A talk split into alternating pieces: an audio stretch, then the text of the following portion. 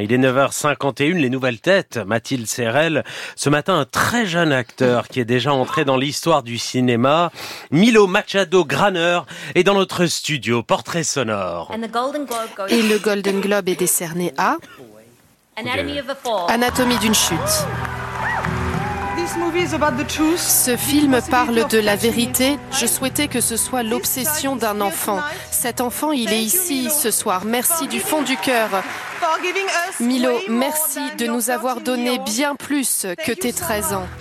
Il a aujourd'hui 15 ans et revient de sa première cérémonie des Golden Globes. Sur scène, Justine Trier, la réalisatrice d'Anatomie d'une chute, doublement primée, a tenu à le remercier. Cet inoubliable personnage de Daniel, l'enfant malvoyant qui fait éclore la vérité, lui doit tant. Je me suis trompée. C'est ce, ce scotch-là que j'ai touché, j'étais à l'intérieur. J'ai confondu. Attends, Daniel, c'est pas du tout ce que tu nous as dit, surtout ça colle ni avec Zoé Solidor qui t'a vu t'éloigner de la maison, ni avec ta mère qui dit avoir parlé avec ton père après qu'elle soit partie. J'ai confondu. Et dire que ce casting ne l'emballait pas beaucoup au départ. Ses essais, il les a passés après un premier petit rôle pour la série En thérapie. Dans le Paris post-attentat du 13 novembre, il joue le fils du psy, incarné par Frédéric Pierrot. Est-ce qu'il y a quelque chose dont tu voudrais qu'on parle? Non, ça va. T'es sûr? Parce qu'on est tous sidérés et tristes après ce qui est arrivé. Il va bien falloir qu'on apprenne à vivre avec. Ouais, je sais. On en parle déjà beaucoup à l'école. J'ai pas envie de passer ma vie à parler de ça. S'il s'est retrouvé devant la caméra, c'est qu'on lui a donné un papier, en sixième, pour participer à un casting sauvage organisé dans son collège.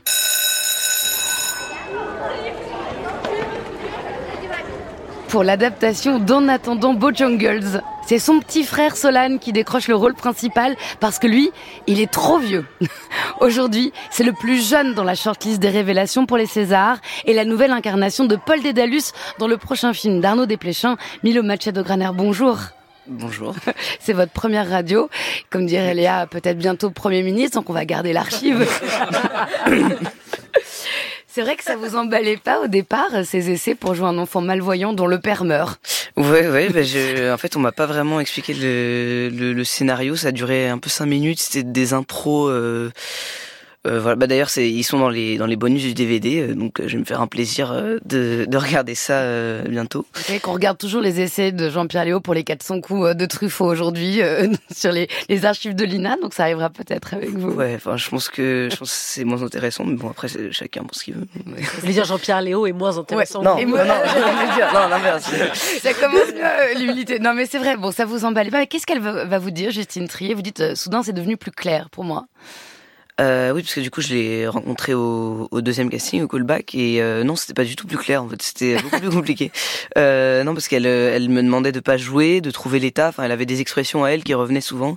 Être Et- dans l'état, trouver l'état de Daniel, donc euh, le personnage. Ouais, ça c'est revenu assez souvent, même pendant le tournage. Et donc, euh, et donc en fait, on a, comme on n'y arrivait pas, on est passé par des exercices pendant le casting euh, pour pleurer, pour, euh, pour, c'est ça, se mettre dans des états un peu plus forts que, que, je sais pas, pour trouver quelque chose d'intéressant, je pense. Je- J'essaie de me mettre à sa place, mais voilà, je pense qu'elle a, elle a dû aimer. Après l'exercice, ça, ça, Oui. ça a mieux marché. Mais Oui, elle, elle a aimé, elle dit euh, que vous êtes impressionnant, qu'on n'a pas du tout l'impression que vous jouez et que vous avez des capacités intellectuelles et émotionnelles exceptionnelles avec une espèce de vibration mélancolique. Voilà les mots de Justine Trier. Vous, voilà, c'est votre CV ciné, vos castings, Milo Machado Graner, mais on a envie de savoir qui vous êtes depuis cette palme d'or jusqu'au Golden Globe où Justine Trier était applaudie euh, à tout rompre par Taylor Swift. Swan Arlo est devenu un sex symbole sur les réseaux aux États-Unis. Comment vous vivez en fait cette, cette ascension exponentielle, fulgurante du film?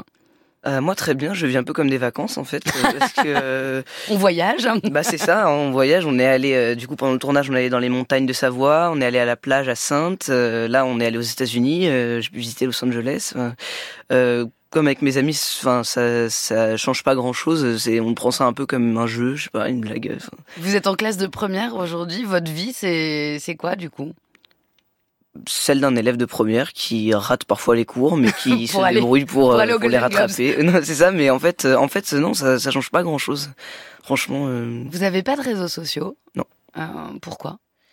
Euh, déjà parce que mes parents veulent pas, mais aussi par choix parce que euh, il y, a, y, a, beaucoup beaucoup d'arguments à citer, mais euh, pour euh, ce que ça représente en termes de société, parce que j'ai pas envie de m'afficher, parce que parce que il y a une ça pollue aussi, parce que enfin il y a voilà il y a plein de choses, mais quand on fait la liste des points positifs et des points négatifs, je trouve que les points négatifs l'emportent. D'accord, vous avez fait, vous êtes très très euh, cartésien, vous avez fait vos plus, vos moins, et vous avez décidé.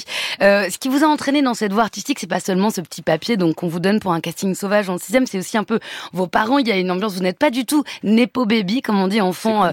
C'est euh, c'est des enfants qui viennent du cinéma, c'est-à-dire ah. qu'ils sont dans une sorte de euh, comme ça de euh, de va dire de. enfants d'acteurs. Ils sont les enfants d'acteurs et d'actrices. C'est une sorte d'aristocratie en fait du cinéma. D'ailleurs, on voit sur Google quand on cherche votre nom, Milo Machado Graner, parents, les gens eu envie de savoir c'est pas du tout le cas. Votre père, il est chercheur en physique, votre mère, euh, prof d'art plastique. Mais ils vous ont montré euh, des films. Vous avez baigné quand même dans une atmosphère cinéphile. Hein. Vous citez Mariage à l'italienne, Les larmes de Sophia Loren. Vous avez regardé en boucle le Rabbi Jacob. Euh, vous adorez le dictateur de Chaplin. Euh, oui, oui. J'ai des, des, parents euh, assez euh, intello, je pense on peut dire, qui et ma mère qui aime beaucoup l'art du coup puisqu'elle est aussi peintre. Donc donc ouais, je pense j'ai baigné dans un peu des films un peu d'auteur, je sais pas comment on dit, euh, des, de la musique aussi. Euh, enfin voilà, c'était. Brassens qu'on entendait tout à l'heure. Oui, ils étaient, ils sont un peu, un peu vieux gens, mais euh, mais mais ouais ouais, bah ça fait que ouais, j'ai grandi avec une, une, culture assez aussi très française, mais donc donc ouais voilà. Quelque part, ça vous a entraîné en tout cas quand on vous pose la question dans cette voie artistique. Ouais, ça fait vibrer quelque chose, c'est vous. Vous avez des modèles de référence et vous citez Nelson Mandela, Jean Jaurès et Gisèle Halimi. c'est pas commun quand on a 15 ans.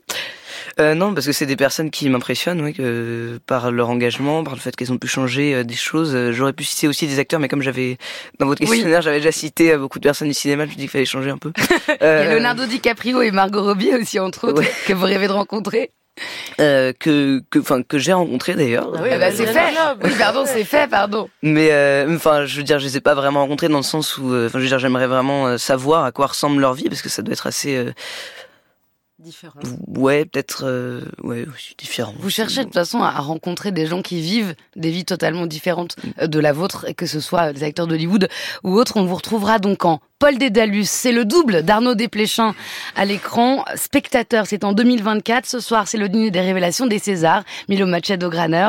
On vous retrouve au César et puis peut-être bientôt aux Oscars aussi parce que c'est pas fini pour Anatomie d'une chute. Bonne route. Bonne route. Et merci Mathilde.